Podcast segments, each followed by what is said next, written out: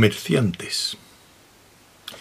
Y constantemente, como avanzadas de la hegemonía política de la Fundación, estaban los comerciantes, extendiendo tenues tentáculos a través de las enormes distancias de la periferia. Podían pasar meses o años entre dos desembarcos en términos. A menudo sus naves no eran más que conjuntos de reparaciones e improvisaciones caseras. Su honradez no era de las más altas, su osadía. Mediante todo esto forjaron un imperio más consistente que el despotismo pseudo religioso de los cuatro reinos. Se relatan innumerables historias acerca de estas figuras macizas y solitarias que se regían, medio en broma, medio en serio, por un lema adaptado de uno de los epigramas de Salvador Harding. Nunca permitas que el sentido de la moral te impida hacer lo que está bien. Ahora es difícil saber qué historias son reales y qué historias son apócrifas. Probablemente no hay ninguna que no haya sufrido alguna exageración. Enciclopedia Galáctica.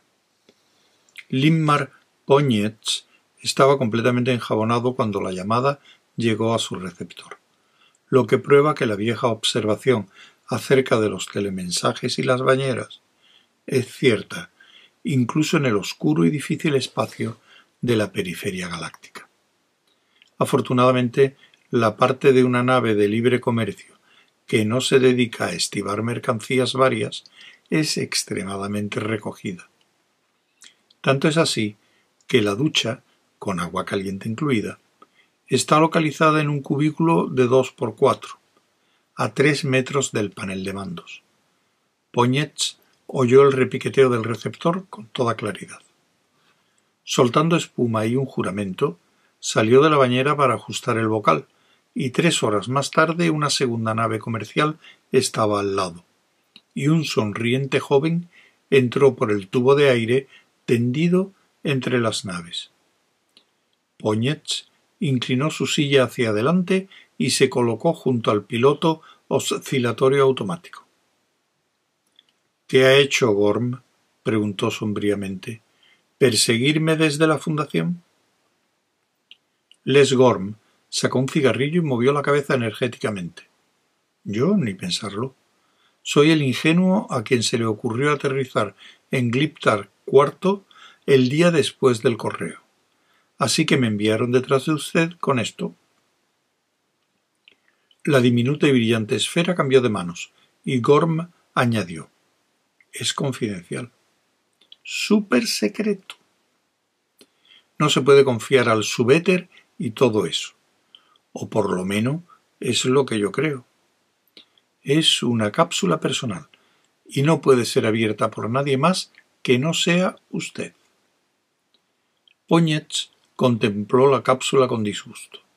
Ya lo veo. Nunca he visto que una de estas encerrara buenas noticias. Se abrió en su mano y la delgada y transparente cinta se desenrolló rígidamente.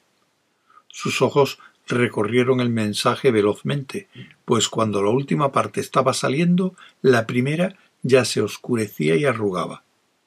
Al cabo de un minuto y medio se había vuelto negra y, molécula por molécula, se desintegró. Poñetz gruñó con voz profunda. Oh, galaxia. Les Gorm preguntó serenamente. ¿Puedo ayudarle de algún modo o es demasiado secreto? Le molestará, puesto que usted forma parte del gremio. Tengo que ir a Ascon. ¿Allí? ¿Por qué razón? Han apresado a un comerciante pero no se lo diga a nadie. La expresión de Gorm se vio dominada por el cólera. Apresado. ¿Eso va contra la convención? Y también la interferencia con la política local. Oh, ¿es eso lo que hizo? Gorm reflexionó. ¿Quién es el comerciante? ¿Alguien que yo conozca? No, contestó Poñetz secamente. Igor aceptó la implicación y no hizo más preguntas. Poñetz estaba levantado y mirando inexpresivamente por la biciplaca. Murmuró fuertes expresiones hacia aquella parte de la nebulosa lenticular que era el cuerpo de la galaxia, y después dijo en voz alta Maldito lío. Estoy pasándome de la raya. La luz se hizo en la mente de Gorm. Eh, amigo, Ascon es una zona cerrada. Así es, no se puede vender ni un cortaplumas en Ascon. No comprarán utensilios atómicos de ninguna clase. Con mi contribución vencida. Es un suicidio ir allí. No puede zafarse. Poñetz meneó la cabeza con aire ausente. Conozco al tipo complicado. No puedo abandonar a un amigo. ¿Qué puede pasarme? Estoy en manos del espíritu galáctico y me dirijo alegremente hacia donde él me señala. Gorm dijo desconcertado. ¿Eh? Poñetz le miró y se echó a reír brevemente. Me había olvidado. Usted no ha leído el libro del espíritu, ¿verdad? Nunca he oído hablar de él dijo Gorm, concisamente. Bueno, lo conocería si hubiera tenido una educación religiosa. ¿Educación religiosa? ¿Para el clero? Gorm estaba profundamente aturdido. Me temo que sí. Es mi vergüenza oculta y mi secreto. Sin embargo, yo era demasiado para los reverendos padres. Me expulsaron por razones suficientes para estimularme a recibir una educación seglar a cargo de la Fundación.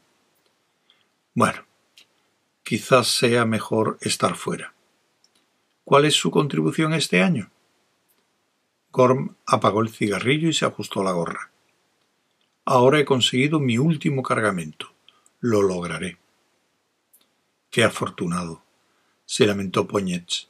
Y, mucho después de irse Les Gorm, siguió inmóvil, sumido en cavilaciones. De modo que Eskelgorov estaba en Ascon y en la cárcel. Era una mala cosa.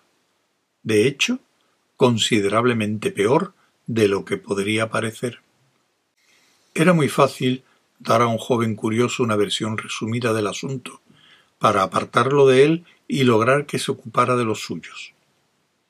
Era algo muy diferente en hacer frente a la verdad. Pues Limar Poñetz era una de las pocas personas que sabían que el maestro comerciante Eskelgorov no era ningún comerciante, sino algo completamente distinto. Un agente de la fundación.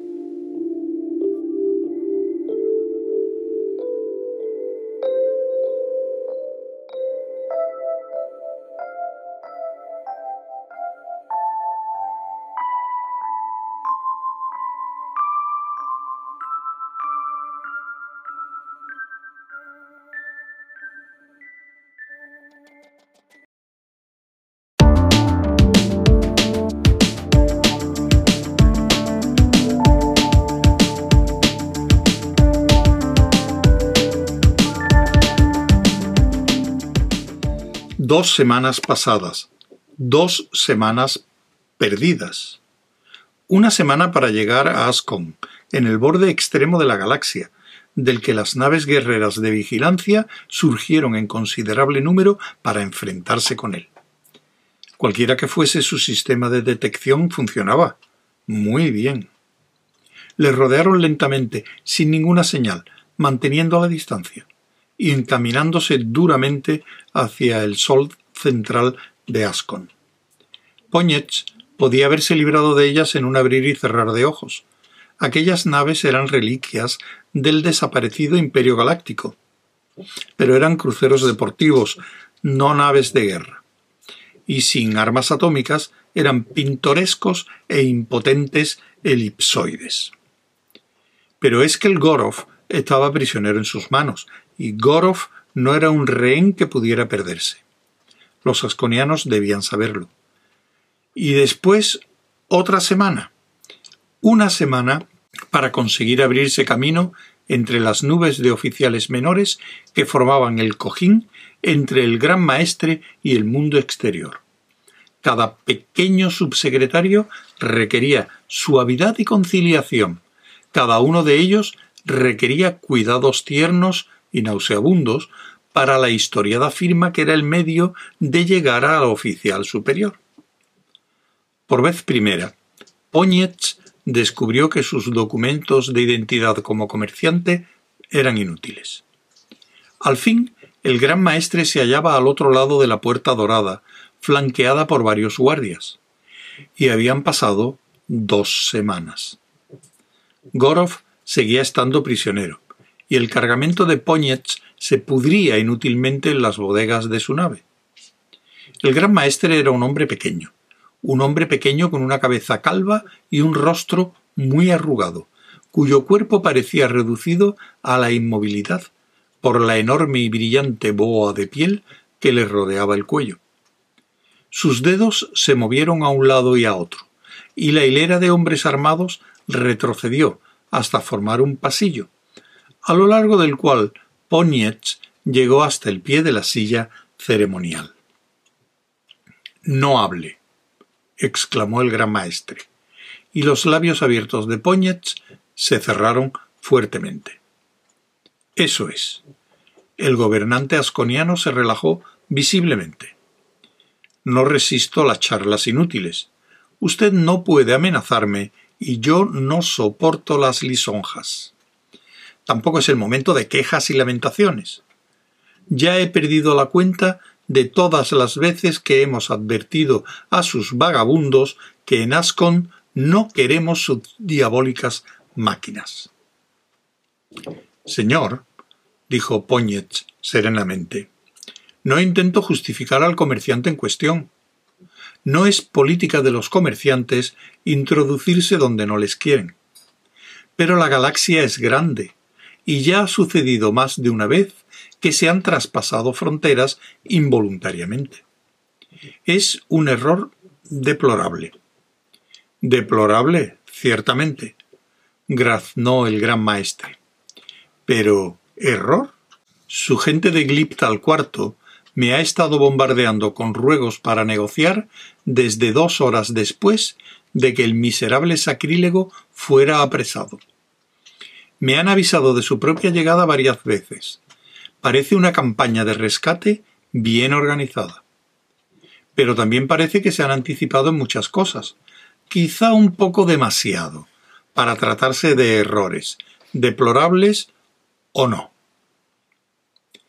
Los ojos negros del asconiano eran despectivos. Prosiguió. Y ustedes, los mercaderes, revoloteando de un mundo a otro como mariposillas alocadas. Están tan locos o tan seguros de sus derechos que pueden aterrizar en el mundo mayor de Ascon, en el centro de su sistema, y considerarlo como una involuntaria confusión de fronteras? Vamos, seguro que no. Poñetz se sobresaltó, pero no lo demostró. Dijo obstinadamente si el intento de comerciar fuera deliberado excelencia, sería lo más alocado y contrario a las más estrictas reglas de nuestro gremio. Alocado, sí, dijo el asconiano concisamente. Tan alocado que su camarada es probable que dé su vida a cambio. Poñetz sintió un nudo en el estómago. No había irresolución en aquellas palabras. Dijo la muerte, excelencia, es un fenómeno tan absoluto e irrevocable que ciertamente debe haber alguna otra alternativa. Hubo una pausa antes de que llegara la cauta respuesta. He oído decir que la fundación es rica. ¿Rica? Desde luego, pero nuestra riqueza es la que ustedes se niegan a aceptar. Nuestras mercancías atómicas valen. sus bienes no valen nada, porque carecen de las bendiciones ancestrales.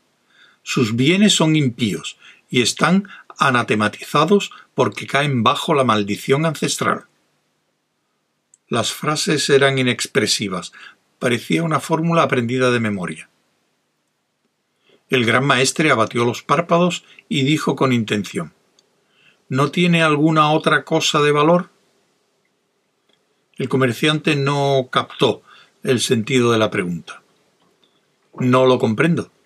¿Qué es lo que quiere? El asconiano separó las manos. Me pide que entre en tratos con usted, y supone que conoce mis necesidades. Yo creo que no. Al parecer, su colega debe sufrir el castigo establecido por sacrilegio por el código asconiano. La muerte por gas. Somos un pueblo justo. El campesino más pobre en un caso similar no sufriría más. Yo mismo no sufriría menos. Poñetz murmuró desesperadamente. Excelencia, ¿me permitiría hablar con el prisionero? La ley asconiana, dijo fríamente el gran maestre, no permite ningún tipo de comunicación con un condenado. Mentalmente Poñetz contuvo la respiración. Excelencia, le ruego que sea misericordioso con el alma de un hombre, cuando su cuerpo ya está perdido. Ha estado apartado de todo consuelo espiritual durante todo el tiempo que su vida ha estado en peligro. Incluso ahora se enfrenta con la perspectiva de marchar sin prepararse al seno del espíritu que lo gobierna todo. El gran maestre dijo lenta y sospechosamente ¿Es usted un servidor del alma? Poñetz inclinó humildemente la cabeza. Me han enseñado a hacerlo. En las vacías extensiones del espacio, los comerciantes necesitan a un hombre como yo para ocuparse del aspecto espiritual de una vida, así dedicada al comercio y los éxitos mundanos. El gobernante asconiano se mordió pensativamente el labio inferior. Todos los hombres deben preparar su alma para el viaje hasta donde están sus espíritus ancestrales. Sin embargo, no sabía que ustedes, los comerciantes, fueran creyentes.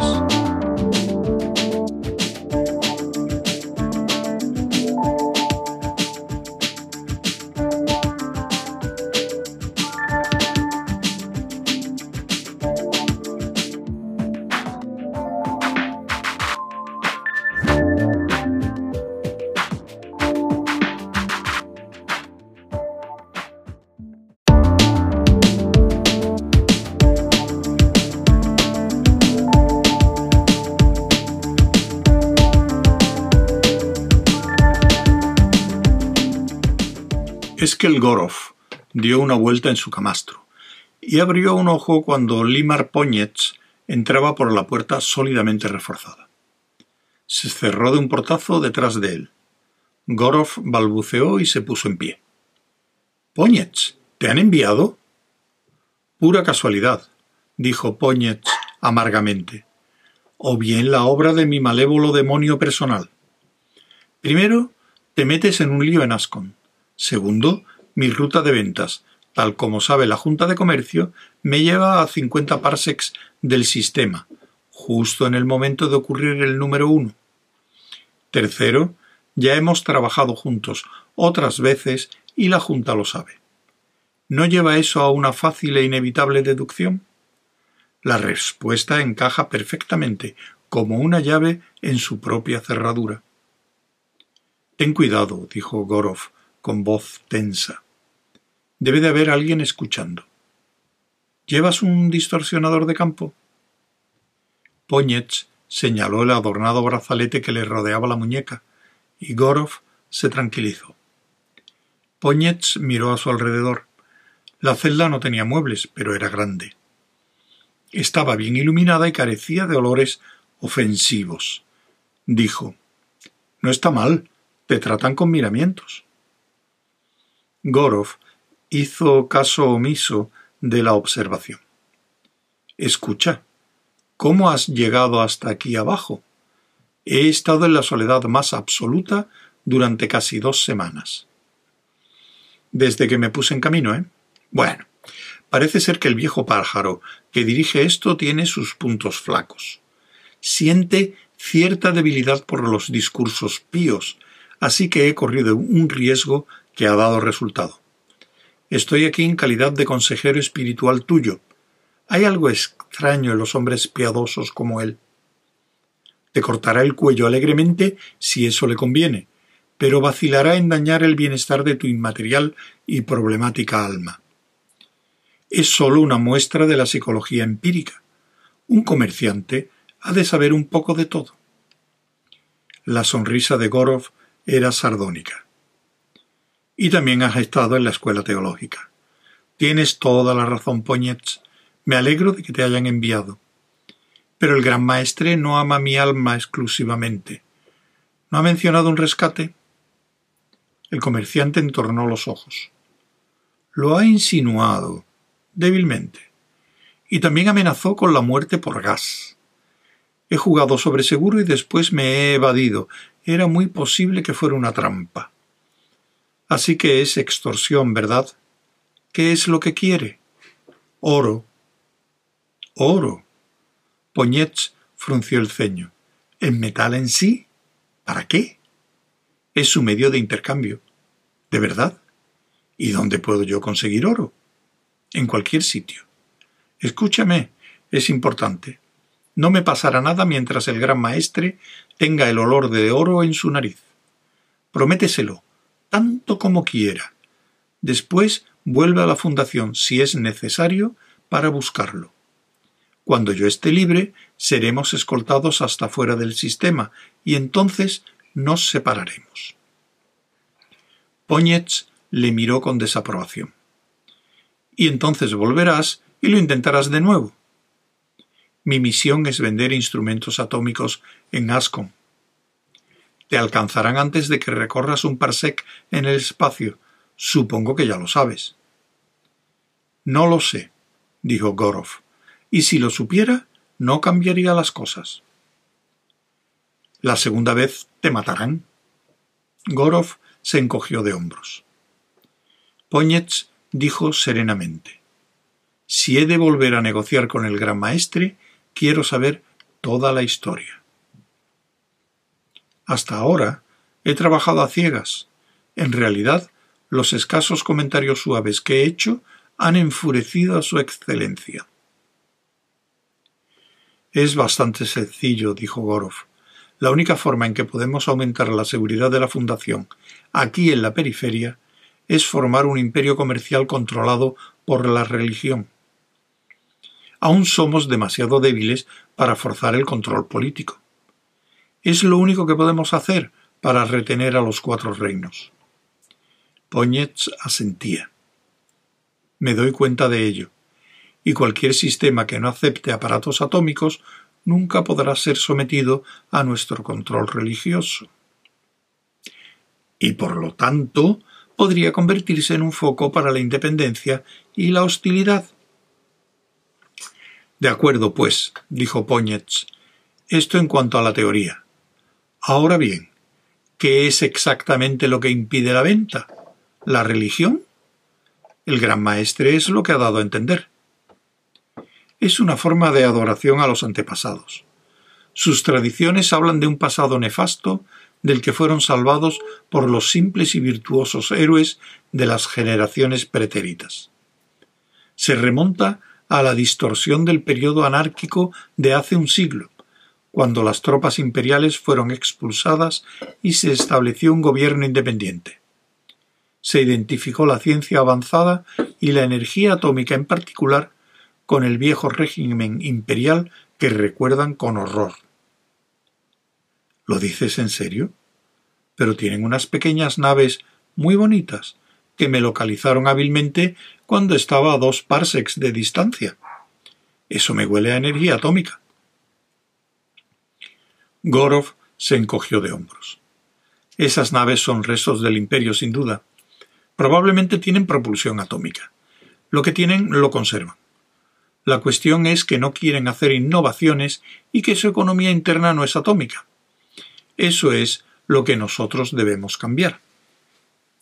¿Cómo te proponías hacerlo? Rompiendo la resistencia por un punto.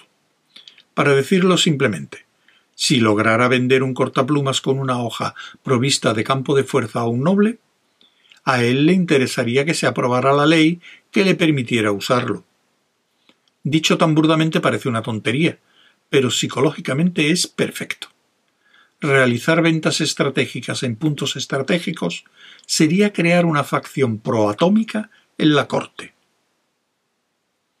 ¿Y te han enviado a ti para este propósito, mientras que yo solo estoy aquí para entregar tu rescate y marcharme, en tanto que tú sigues intentándolo? ¿No es una torpeza? ¿En qué forma? preguntó Gorov cautelosamente. Escucha. Poñetz pareció exasperarse de repente. Tú eres un diplomático, no un comerciante, y no te convertirás en uno solo por llamarte así. Este caso corresponde a alguien cuyo negocio sea vender, y yo estoy aquí con un cargamento que empieza a pudrirse, y una contribución que nunca lograré, por lo que parece. ¿Quieres decir que vas a arriesgar tu vida en algo que no es asunto tuyo? Gorov sonrió débilmente. Poñetz replicó. ¿Quieres decir que esto es cuestión de patriotismo y los comerciantes no son patrióticos? Claro que no. Los pioneros nunca lo son.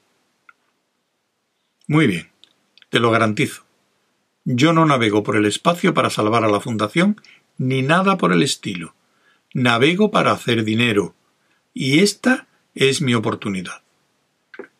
Si al mismo tiempo ayudo a la Fundación, tanto mejor. Ya he arriesgado mi vida con probabilidades de éxito mucho menores. Poñetz se levantó y Gorov le imitó. ¿Qué vas a hacer? El comerciante sonrió. Gorov, no lo sé. Todavía no. Pero si el eje de la cuestión es hacer una venta, soy tu hombre. Por lo general no soy ningún fanfarrón, pero hay algo que siempre he mantenido. Nunca he terminado una campaña vendiendo menos de lo que me corresponde. La puerta de la celda se abrió casi instantáneamente cuando llamó, y dos guardias se introdujeron a ambos lados.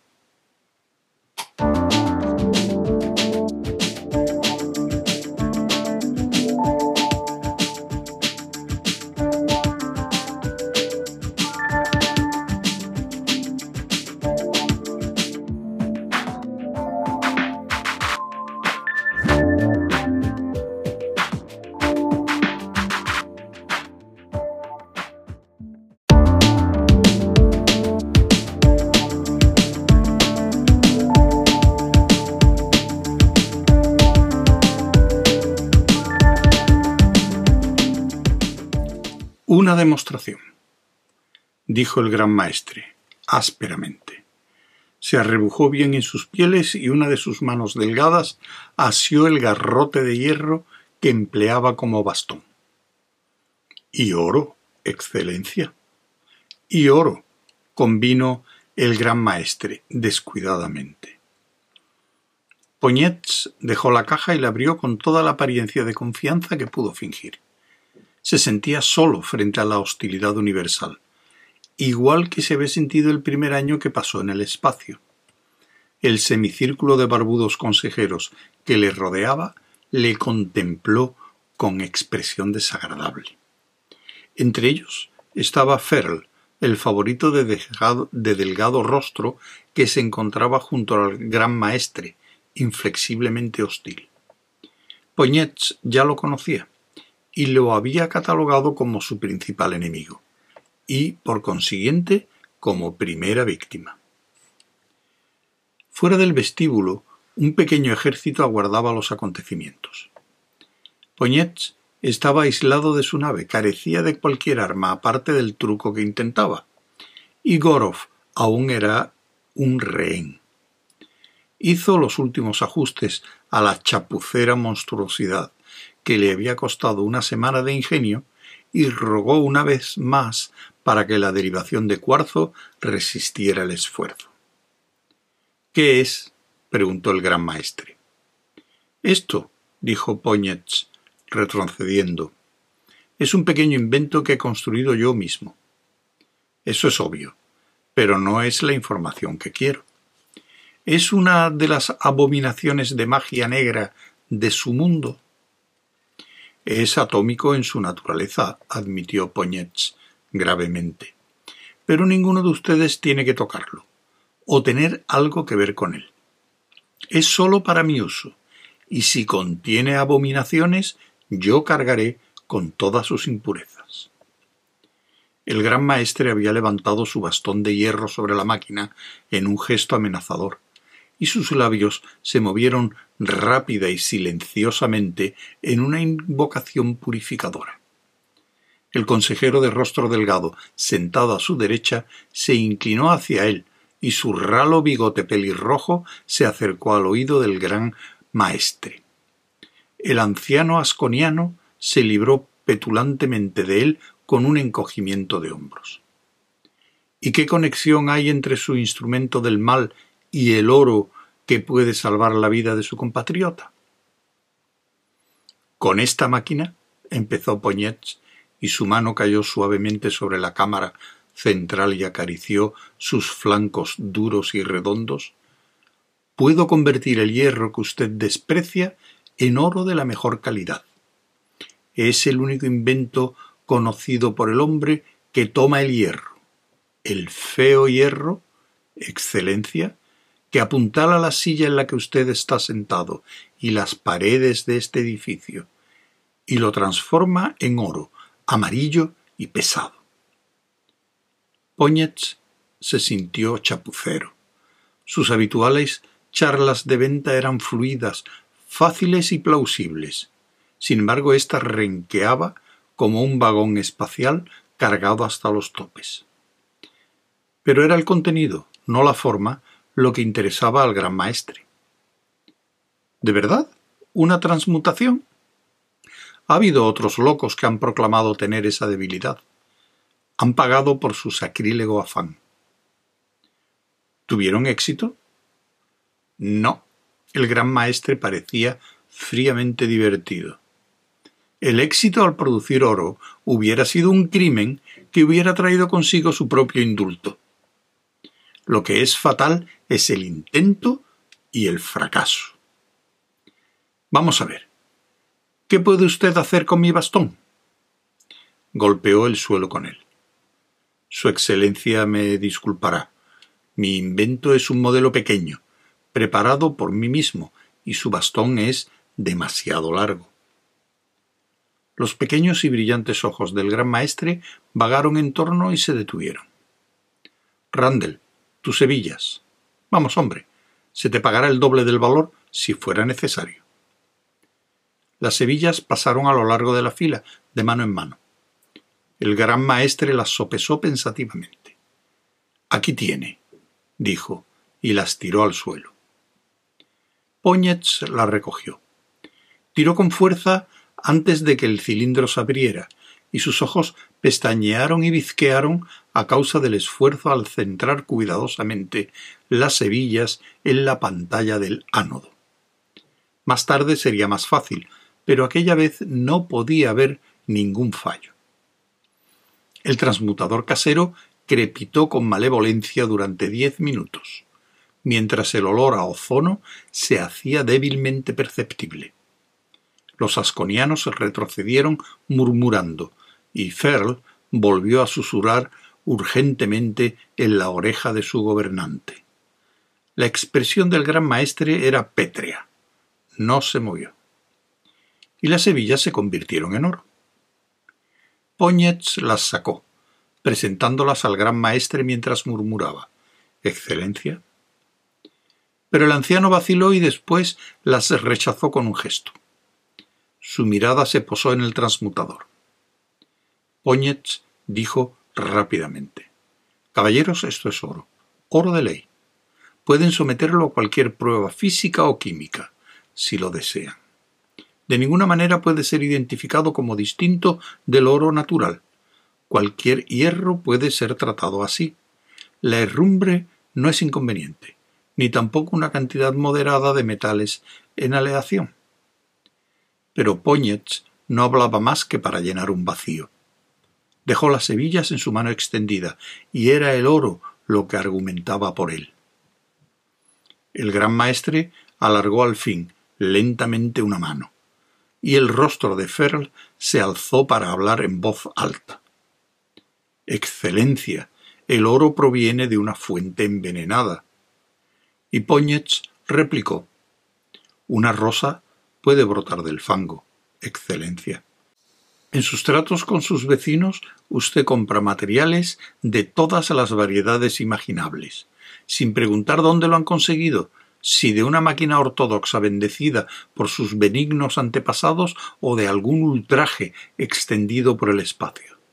No les ofrezco la máquina, les ofrezco el oro. Excelencia, dijo Ferl, Usted no es responsable de los pecados de extranjeros que trabajan sin su conocimiento y consentimiento. Pero aceptar este extraño pseudo oro, hecho pecadoramente de hierro en su presencia y con su consentimiento, es una afrenta a los espíritus vivos de nuestros sagrados antepasados. Pero el oro es oro, dijo el gran maestre, dudosamente y no es más que el intercambio con la pagana vida de un traidor convicto. Ferl es usted demasiado riguroso. Pero retiró la mano. Poñetz dijo Su excelencia es la sabiduría misma. Considerar la cesión de un pagano es no perder nada para sus antepasados, mientras que con el oro que han obtenido a cambio pueden ornamentar los sepulcros de sus sagrados espíritus. Y, seguramente, si el oro fuera malo en sí, si tal cosa fuera posible, la maldad se marcharía necesariamente una vez el metal fuera dedicado a un uso tan piadoso.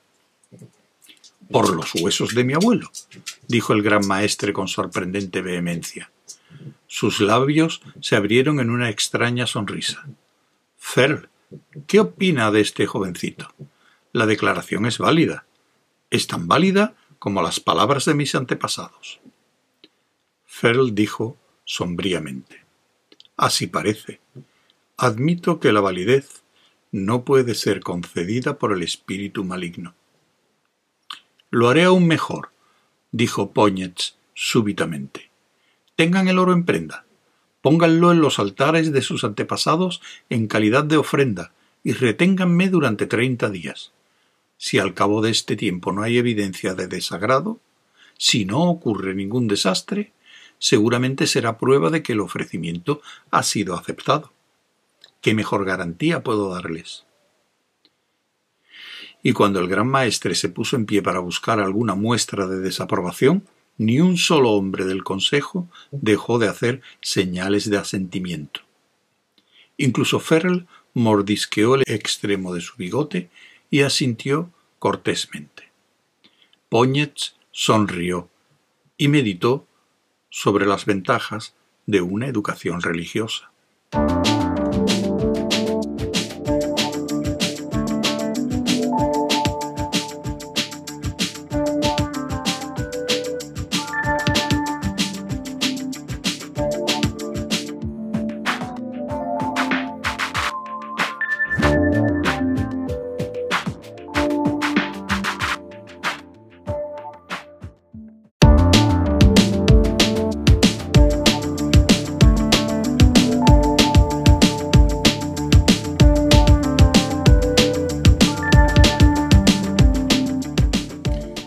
Transcurrió otra semana antes de que se concertara el encuentro con Ferl. Poñetz acusaba la tensión, pero ahora ya estaba acostumbrado a la sensación de inutilidad física. Se hallaba en la villa suburbana de Ferl, bajo custodia. No había otra cosa que hacer más que aceptarlo sin siquiera volver la vista atrás. Ferl parecía más alto y joven fuera del círculo de los ancianos. Vestido informalmente, no parecía en absoluto un anciano. Dijo bruscamente Es usted un hombre muy peculiar. Sus ojos juntos parecieron pestañear. No ha hecho nada en la semana pasada, y particularmente en estas últimas dos horas. aparte de insinuar que necesita oro. Parece una labor inútil porque ¿quién no lo necesita? ¿Por qué no avanzar un paso? No es simplemente oro, dijo Poñets discretamente. No simplemente oro. No es tanto una solo una moneda o dos, es más bien todo lo que hay detrás del oro. ¿Y qué puede haber detrás del oro? apremió Ferl, con una sonrisa que le curvó los labios hacia abajo. Seguramente esto no será el preliminar de otra chapucera demostración. ¿Chapucera? Poñets frunció ligeramente el ceño. Oh, desde luego. Ferl cruzó las manos y se tocó ligeramente con ellas la barbilla. No es que le critique. La chapucería fue hecha a propósito, estoy seguro. Tendría que haber advertido de eso a su excelencia si hubiera sido usted me habría producido el oro en mi nave y lo hubiera ofrecido simplemente. De este modo se habría evitado la demostración que nos hizo y el antagonismo que levantó. Es cierto, admitió Poñets, pero puesto que era yo, acepté el antagonismo con la esperanza de atraer su atención. ¿Con qué es eso? Simplemente eso. Ferr no hizo ningún esfuerzo por ocultar su despectivo tono de burla. Y me imagino que sugirió el periodo de purificación de treinta días para tener tiempo de convertir la atracción en algo un poco más sustancial.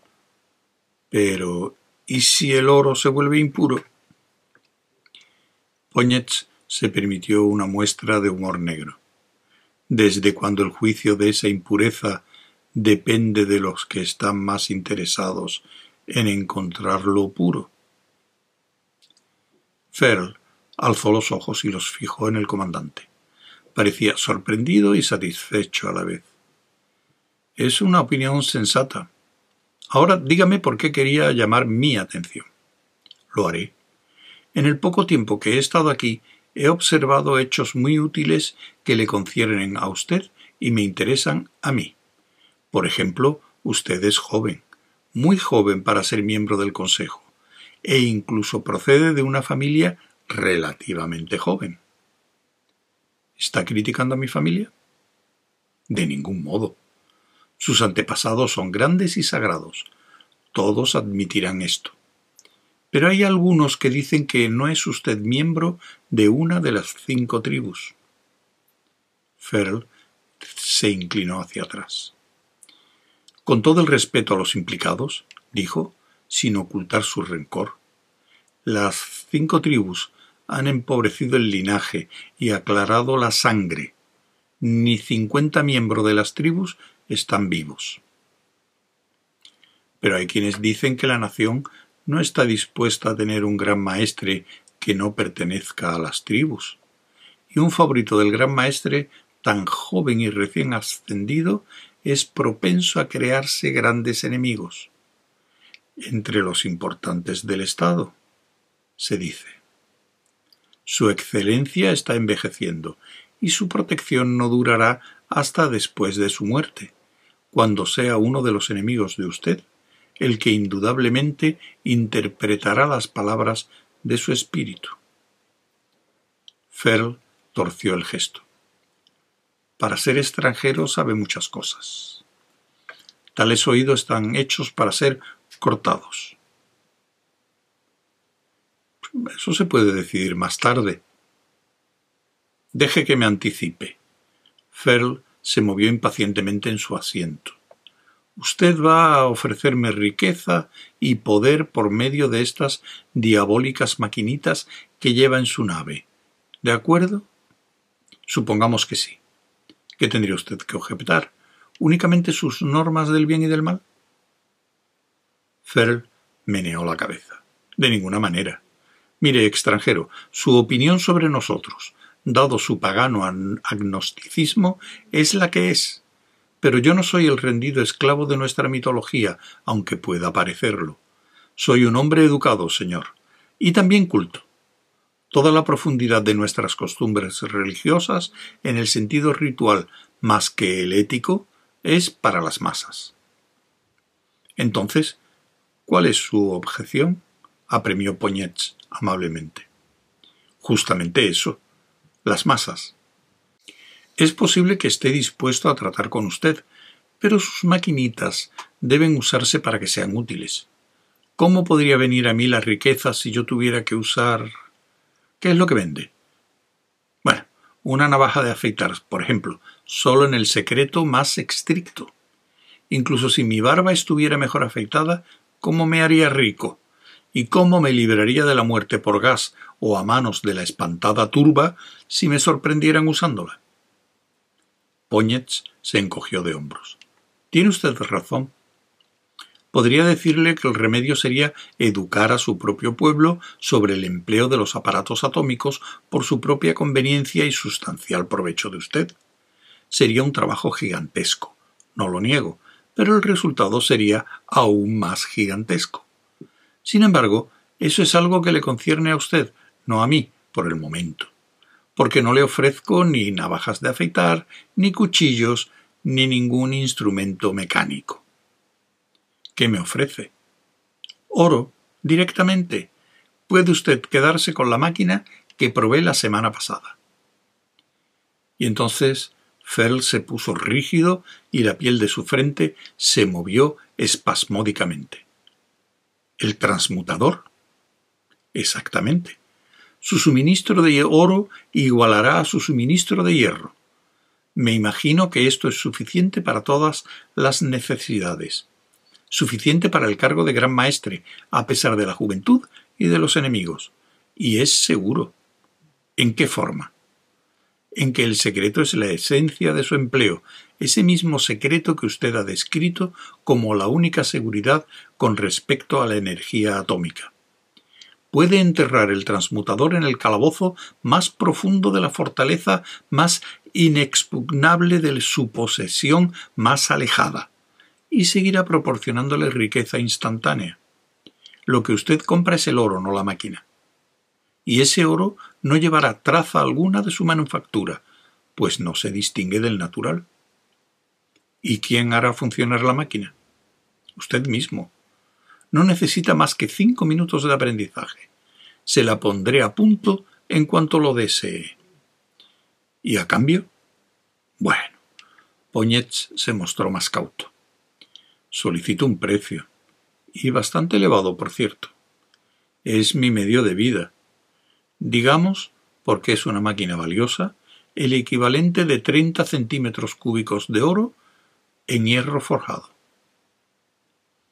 Fell se echó a reír y Poñet se sonrojó.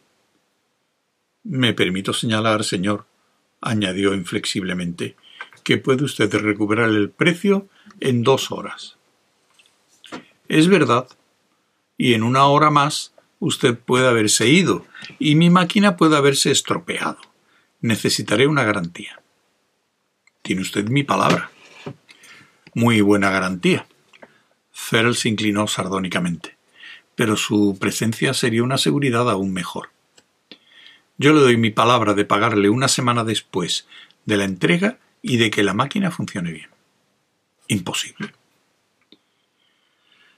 Imposible cuando ya he incurrido en la pena de muerte muy fácilmente solo por ofrecerse a venderme algo? La única alternativa es que, de lo contrario, mañana estará en la cámara de gas.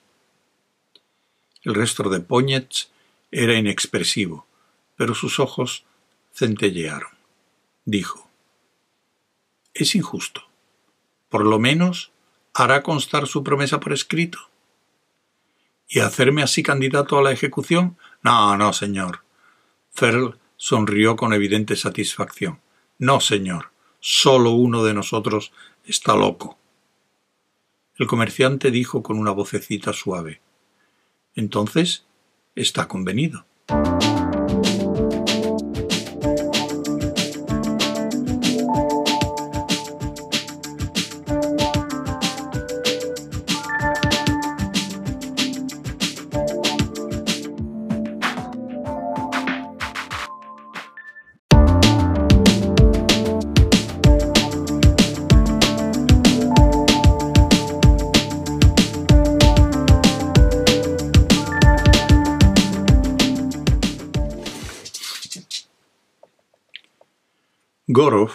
Fue liberado al décimo tercer día, y doscientos cincuenta kilos del oro más amarillo ocuparon su lugar. Y con él fue liberada la abominación intocable y sujeta a cuarentena que era su nave. Luego, igual que en el viaje de ida al sistema asconiano, en el viaje de vuelta fue acompañado por las pequeñas naves hasta los límites del sistema. Póñez contempló la pequeña mancha luminosa que era nave de Gorov mientras la voz de éste llegaba hasta él, claramente por el compacto rayo antidistorsivo. Decía Pero esto no es lo que yo quería, Poñetz. Un transmutador no lo logrará. Además, ¿de dónde lo sacaste? De ningún sitio, explicó Poñetz con paciencia. Lo construirá a partir de una cámara de irradiación de alimentos. En realidad, no sirve de nada. El consumo de energía resulta prohibitivo a gran escala o la Fundación usaría transmutación en vez de buscar metales pesados por toda la galaxia. Es uno de los trucos establecidos que todos los comerciantes emplean, excepto que nunca había visto uno que transformara el hierro en oro antes de ahora. Pero impresiona y funciona. De momento. Muy bien, pero ese truco en particular no sirve de nada. Te ha sacado de este sitio asqueroso. Eso no tiene nada que ver, especialmente teniendo en cuenta que tengo que regresar en cuanto nos deshagamos de nuestra solícita escolta. ¿Por qué? Tú mismo se lo explicaste a ese político tuyo. La voz de Gorov era cortante. Toda tu argumentación sobre la venta descansaba en el hecho de que el transmutador fuera un medio para alcanzar un fin, pero de ningún valor en sí mismo. Que él comprara el oro, no la máquina. Fue una buena psicología, puesto que dio resultado, pero. pero. apremió Póñez blanda y obtusamente. La voz del receptor se hizo más estridente pero queremos venderle una máquina de valor en sí misma, algo que quisieran emplear abiertamente, algo que les obligara a aceptar nuestra técnica atómica por su propio interés. Todo eso lo comprendo, dijo Póñez amablemente. Me lo explicaste una vez. Pero piensa en lo que se deriva de mi venta, ¿quieres? Mientras ese transmutador funcione, Ferrell acuñará oro y funcionará el tiempo suficiente para permitirle comprar votos en las próximas elecciones. El gran maestre actual no durará mucho. ¿Cuentas con su gratitud? preguntó Gorov fríamente. No, cuento con su inteligente interés propio. El transmutador le consigue unas elecciones. Otros mecanismos. No, no. Tu premisa es falsa. No es en el transmutador en lo que confiará, confiará en el buen oro antiguo, eso es lo que estoy tratando de decirte. Póñez sonrió y se movió hasta adoptar una posición más cómoda. Muy bien. Ya había molestado bastante al pobre muchacho. Gorov empezaba a parecer enojado. El comerciante dijo No tan deprisa, Gorov. No he terminado. Hay otros artefactos de por medio en este asunto. Hubo un corto silencio. Después la voz de Gorov sonó cautelosa. ¿A qué artefactos te refieres? Póñez hizo un gesto automática e inútilmente. ¿Ves esa escolta? Sí, dijo Gorov concisamente. Háblame de los aparatos. Lo haré si me escuchas. Es la flota particular de Ferl que nos está escoltando, un honor especial que le ha concedido el gran maestre. Se la arregló para sacarle eso al viejo. ¿Y qué? ¿Y dónde crees que nos lleva? A sus propiedades mineras en las afueras de Ascon. Allí es donde nos lleva. Escucha. La voz de Póñez se hizo súbitamente altiva. Te dije que me había metido en esto para hacer dinero, no para salvar mundos. Muy bien. He vendido ese transmutador por nada. Por nada excepto el riesgo de la cámara de gas. Y eso no cuenta cuando hay que cumplir con la contribución. Vuelve a las propiedades mineras, Poñets, que tienen que ver con el asunto. Con las ganancias. Vamos a atiborrarnos de estaño, Gorov. Estaño para llenar hasta el último centímetro cúbico que esta vieja nave pueda aprovechar. Y luego algo más para la tuya. Yo bajaré con Ferl para recogerlo, viejo amigo, y tú me cubrirás desde arriba con todas las armas que tengas. Por si acaso Ferl no se ha tomado el asunto con tanta deportividad como ha querido dar a entender. Ese estaño es mi ganancia. ¿Por el transmutador? Por todo mi cargamento de aparatos atómicos, a precio doble, más una bonificación. Se encogió de hombros, casi disculpándose. Admito que regateé, pero he conseguido cumplir con mi contribución, ¿no? Gorov estaba evidentemente perdido. Preguntó, con voz débil. ¿Te importaría explicármelo? ¿Qué hay que explicar? Es evidente, Gorov. Mira, ese perro pensaba que me tenía cogido en una trampa, porque su palabra valía más que la mía ante el gran maestre. Aceptó el transmutador. Eso era un crimen capital en Ascon. Pero en cualquier momento podía decir que me había tendido una trampa con los motivos patrióticos más puros y denunciarme como un vendedor de cosas prohibidas. Eso era obvio. Claro que sí, pero lo que allí estaba en juego no solo era su palabra contra la mía. Verás, Ferl nunca ha oído hablar de una grabadora de microfilm, ni siquiera concibe lo que es. Gorov se echó a reír súbitamente. Eso es, dijo Poñetz. Él tenía las de ganar. Fui debidamente castigado, pero cuando le puse a punto el transmutador con mi aspecto de perro apaleado, incorporé la grabadora al aparato y la quité al día siguiente para proyectarla. Obtuve una grabación perfecta de su Sancta Sanctorum, mientras él mismo, el pobre Ferl, manejaba el transmutador con todos los sergios del que éste disponía y se extasiaba ante la primera pieza de oro como si fuera un huevo que acabase de poner. Le mostraste los resultados.